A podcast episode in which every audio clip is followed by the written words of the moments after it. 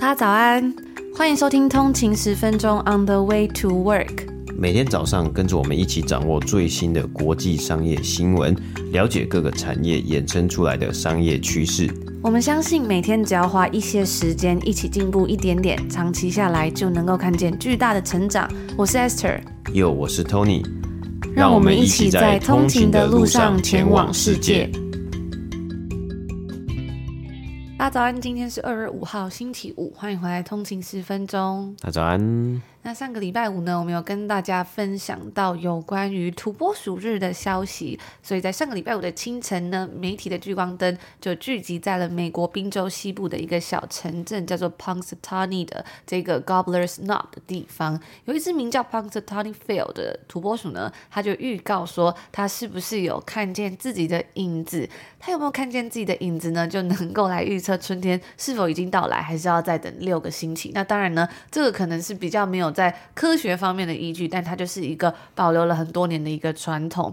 当天呢，有数千人来参加这个年度盛事，因为自从一九九三年 Bill Murray 所主演的电影《Groundhog Day》今天暂时停止上映以后啊，这个活动的人气就居高不下。而且今年呢，小土拨鼠预告了，其实还有六个礼拜春天才会到来，那就让我们一起期待二零二四年的美好春天吧。那其实，在台湾时间的昨天，星期天二月四号的时候呢，也是二十四节气的立春啦，也是正式进入到新的一年。了，所以呢，虽然到这个周末才是农历新年嘛，那我们在这边先跟大家预祝一下新年快乐哦！新年快乐！相信大家应该都很蛮期待过农历新年的，在这里呢，祝大家恭喜发财，好运旺旺来，财源广进。嗯，而且今年是龙年嘛，应该是一个很棒，就是对很多人来说，应该都是一个很棒的一年呢。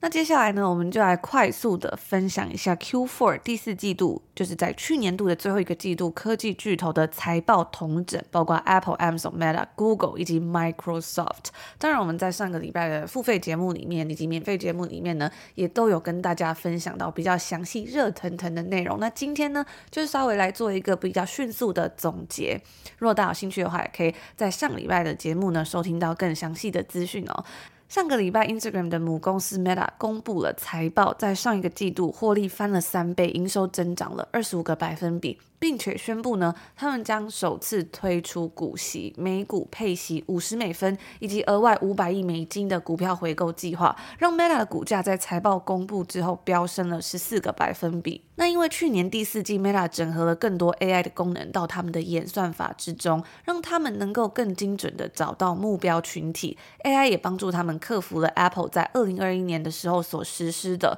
隐私保护改革所带来的挑战。所以就是说呢，他们能够。更精准的去 target 到他们的目标，就是他们想要打广告的人群嘛。因为之前 Apple 所实施的隐私保护改革之后呢，让他们比较难去打到这个目标的族群下广告。那在这一季之中呢，Meta 旗下所有的社群网站的广告曝光次数以及单次广告的价格均有提升。Meta 的广告竞争对手 Alphabet，也就是 Google 的母公司，在上一季也达成了创纪录的营收以及获利。但是呢，因为 Google Search 以及 YouTube 的广告销售不如预期，Alphabet 的股价在财报公布之后是有下跌的。大家有兴趣的话呢，可以收听我们在上个礼拜的 EP 两百五十九这一集 Alphabet 热腾腾财报分享。下个礼拜即将公布财报的科技公司还有包括 Snapchat 的母公司 Snap 以及 Pinterest。接下来呢，是在 AI 人工智慧的投资推动云端运算繁荣的部分。微软呢，在去年因为市场对于 AI 的狂热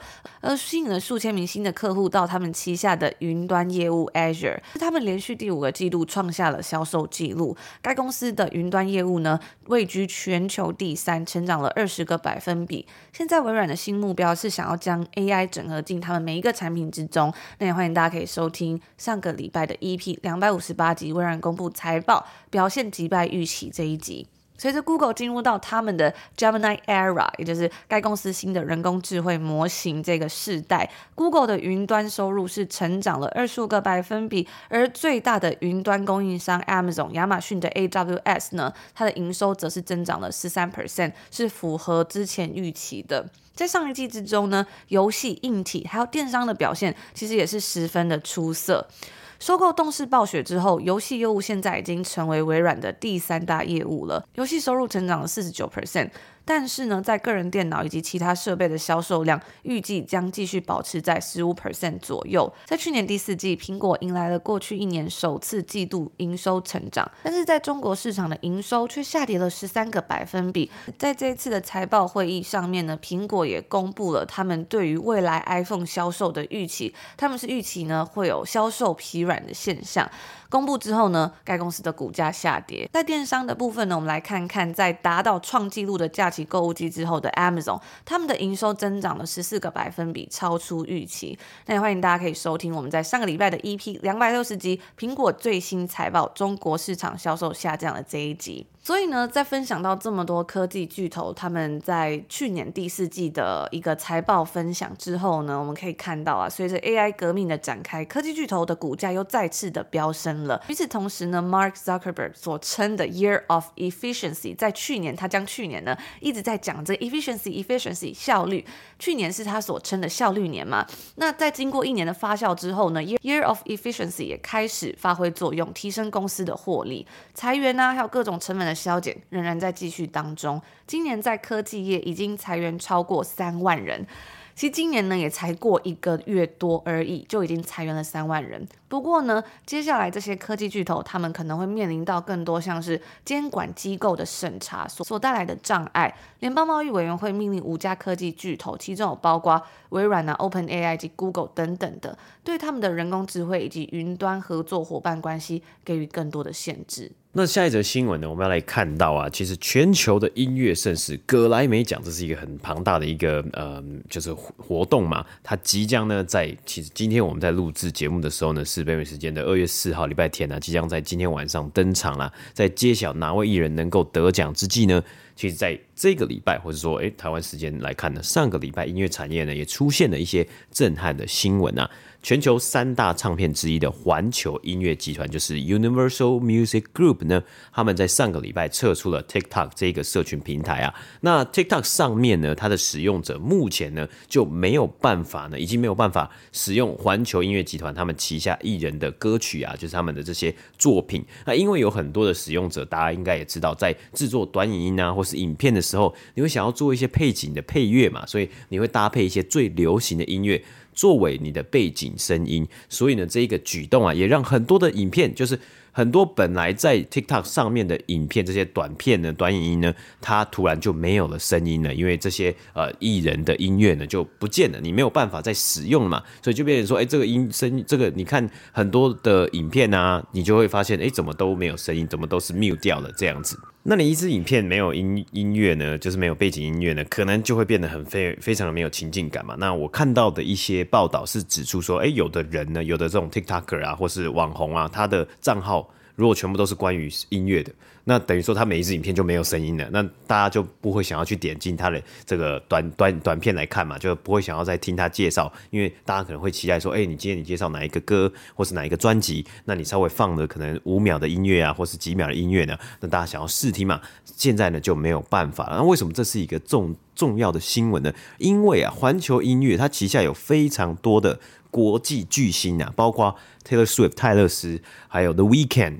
Bad Bunny、Olivia Rodrigo、Drake、Billie Eilish、怪奇比利，这些算是真的是现在国际上面呢，全球最热门、最红，然后收听次数最多的一些歌手以及艺人嘛。像包括 Taylor Swift，他其实在这个格莱美前夕，好像也有暗示说他要有一个新的专辑的 Remix 的重制版本要要发出嘛。那这些东西呢，现在大家在 TikTok 上面你就没有办法去使用，甚至没有办法去听 Taylor Swift 的歌了。那为什么会这样呢？主要的原因呢，就是合约的问题。在过去的几年呢，TikTok 在美国甚至在呃全球很多地方都越来越流行，所以呢，使用者呢，除了大量的利用这平台上面的音乐制作短片之外呢，还有更多的人，他们是透过可能是演算法或是追踪某一些网红来去接触到新的音乐类型及新的歌手。说到这个，最近在国外 TikTok 越来越流行啊。我前几天呢去咖啡厅，然后我就想说，把一些就是拖延很久的工作还没做的事情，就是赶快在外面把它做一做这样子。然后我就看到隔壁呢，又有一个老爷爷，就他来咖啡厅，他带着一台电脑，他的手机，然后来咖啡厅可能也想要工作一下这样子。然后呢，我就看他在划手机，然后就稍微看了一下他在看什么，发现哦，他在看 TikTok，因为那很明显嘛，就是他们 TikTok 的有一些像是嗯标题啊什么那个用字，就是那个那个美感，你一看就知道是 TikTok 这样。而且那是直视的影片，其实很就是因为它是全屏的。就虽然对，I 就虽然 IG 也是有。就是这种 reels，但是就不一样，因为 TikTok 上面它会有一些，比如说标题的方块啊，可能是那个什么蓝粉色的那种方块，然后就觉得非常好玩，因为就是这个老爷爷他在看的那个影片里面呢，也是一个老爷爷的脸，然后在讲话这样子，然后就觉得非常的有趣，就感觉各个世代的人呢都可以接触到，就是他们不同世代的网红这样子。嗯哼，没错。那回到这个新闻呢、啊，其实呃，这个环球音乐它就表示嘛，因为我们刚刚讲到说，不同的世代甚至是不同的族群，其实你可以去找到你喜欢的，可是说，哎，可能你。呃，跟你喜欢类型相似的，但你没有听过的歌手啊，或曲音乐啊，歌曲嘛。那环球音乐呢，他们就公开的表示说，TikTok 呢，它到目前为止呢，都没有一个很好的分润机制，或者说，诶，给予这些他们的呃，可能是这些唱片公司，或是他们旗下的艺人呢，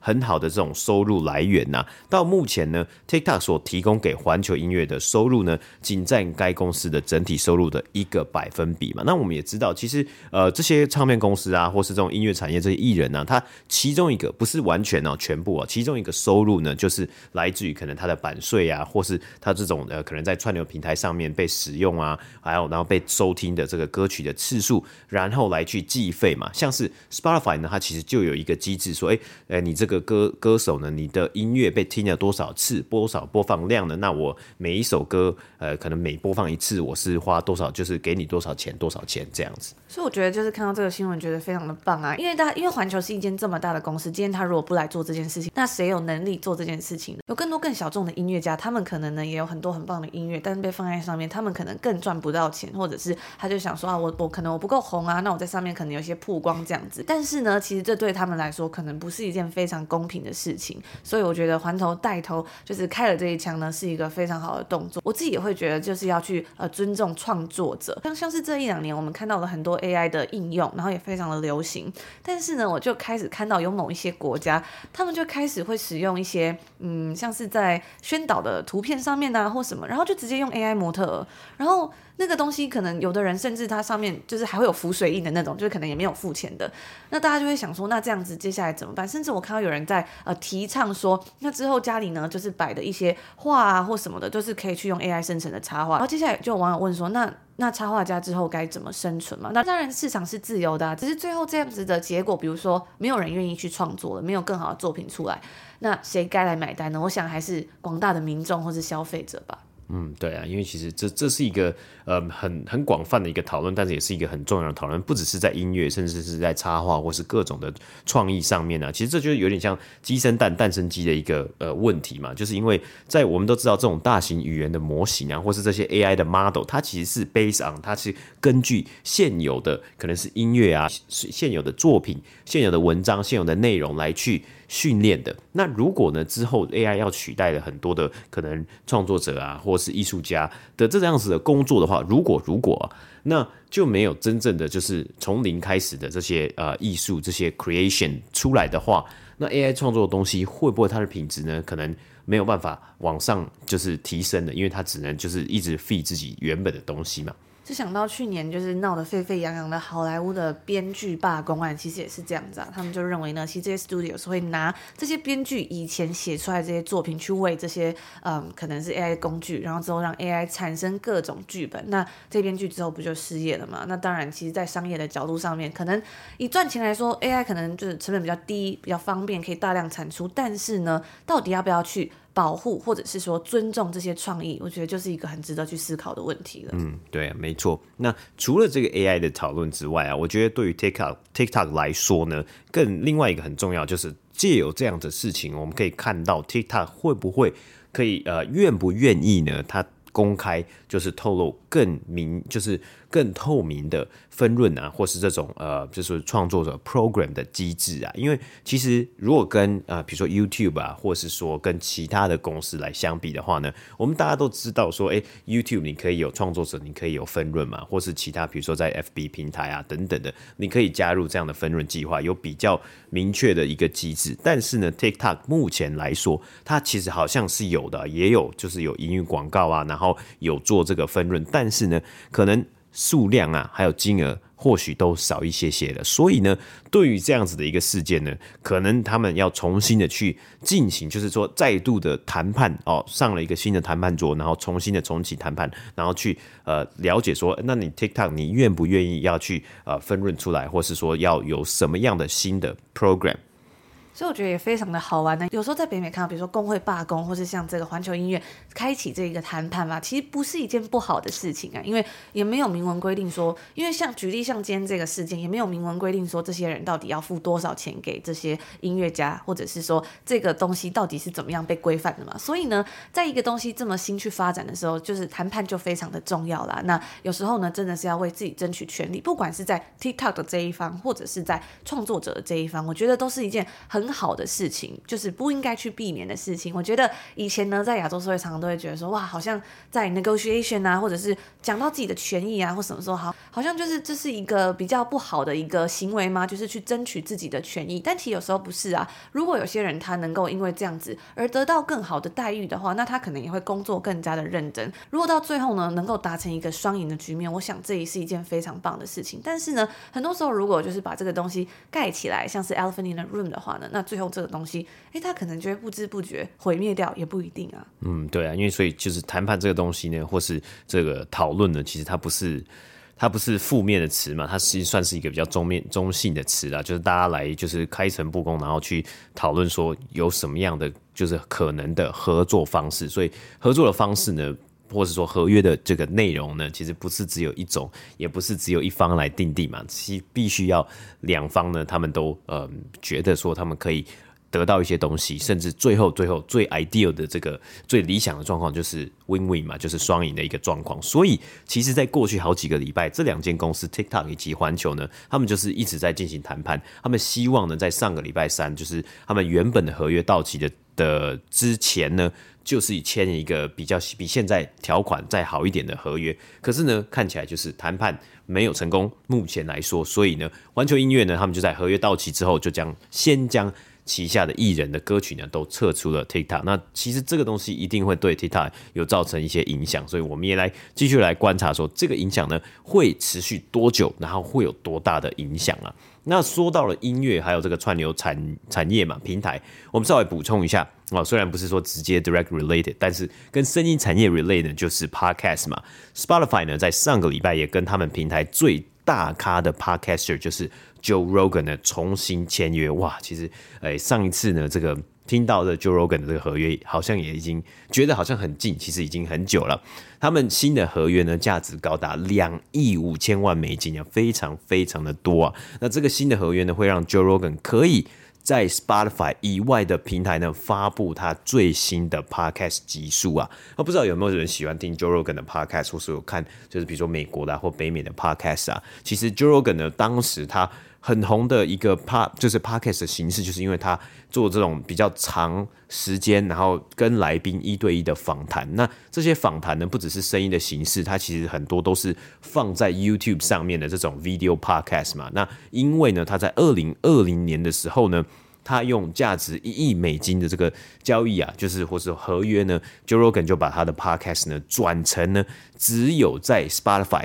Exclusive 就是限定呢来更新的一个节目，等于说以前呢，其实过往呢，在二零二零年之前呢，其实应该有很多的听众是喜欢用 YouTube 来去收听甚至观看 Joe Rogan 的 Podcast，还有他跟来宾的一些互动等等的。但是因为 Spotify 花了这么多钱嘛，所以他就把它直接关的锁起来，放在 Spotify 上面了。那其实 Spotify 也因为这样呢，所以他们推出了那时候就推出了新的功能，就是你在 Spotify 上面呢，不只是听音乐哦，你其实是可以看到影片的。就从 Joe Rogan 啊，然后后续呢有其他的比较大咖的 podcaster，他们都有来做这件事情，就他们可以 upload 他们的 video podcast 在上面。那哇，其实二零二零年真的说实就是好像很近，但其实呢已经过了三年多，今天已经到了二零二四年了，双方他们就重新的审视可能的商业影响啊，所以呢，他们就决定说，让 Joe Rogan 的这种访谈的 podcast 啊，或是影片啊，他的节目可以重新回到 YouTube 或是其他的平台。那 Spotify 呢，在此呢，他也会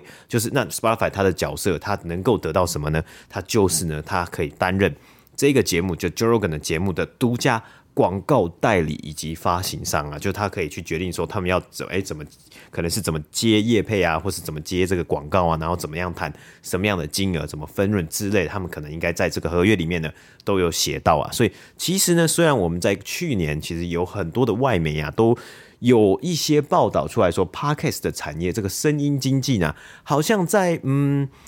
不能说下滑，我觉得应该是说成长有点趋缓啊，在停止。但是呢，其实，在二零二四年，或是随着时间一直就是。演变啊，其实有越来越多不同的一个 deal 啊、交易案啊，或新的类型啊来发生。嗯，其实，在这个月呢，美国很大的一个广播电台 Sirius XM，他们也宣布与 Smartless Media 以及 Smartless Media 的三位创办人达成一项多年的协议，其中呢，就包括他们呃最受欢迎的这一个代表 Podcast Smartless，以及该公司所制作的其他节目的独家广告和发行权，还有内容活动等等的。嗯、那这个交易的详细内容并没有被公开，但是呢，据悉这个三年的 agreement 这一个合约里面呢，价值是超过一亿美金的。所以呢，似乎 podcast 的市场呢，其实还是有一些的成长，或是说有一些新闻在发生啊，但是可能不是像是呃，可能我们在二零二零年啊，或是二零二一年看到的呃这么蓬勃的发展，那它可能会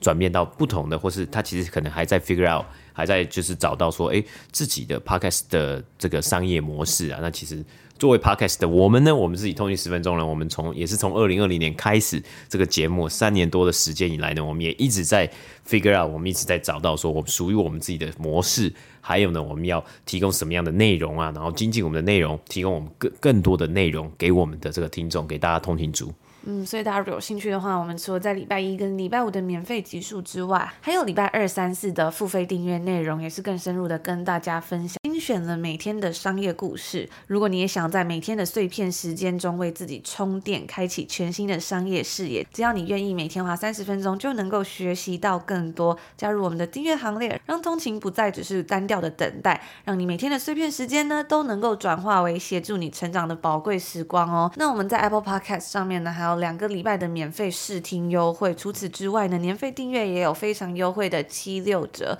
或者是如果你不是 iOS 的用户的话呢，你也可以开启 Patreon 的服务，一样的内容，然后呢，可以在别的平台上面收听哦。那今天的最后呢，要来跟大家分享我们的通勤好书推荐。最近收到一本好书，是我们很喜欢的《Digitimes 电子时报》的创办人黄清勇先生所写的新书，叫做《决胜系纪元：新亚洲供应链崛起，半导体八强国际新赛局与台湾的不对称关键优势。Dg Times 电子时报呢，是报道科技产业啊、全球供应链、区域市场、科技应用还有市场趋势的一个专业媒体平台。我们呢一直以来也都有在看创办人黄清勇所写的文章，我常常都觉得很有收获，像是他如何带领公司成长啊，坚持做出优质的内容。他有近四十年的科技产业分析资历，一路见证全球半导体产业从个人电脑、行动通信到物联网的时代变革。在这一本书《决战戏剧源》之中呢，作者以科技业为经，国际关系为纬，亲自走访全球半导体领导企业，提供从上游的细制材 IC 设计到中游的晶圆制造代工，以及下游的封测销售第一手产业资讯，还有市场的数据。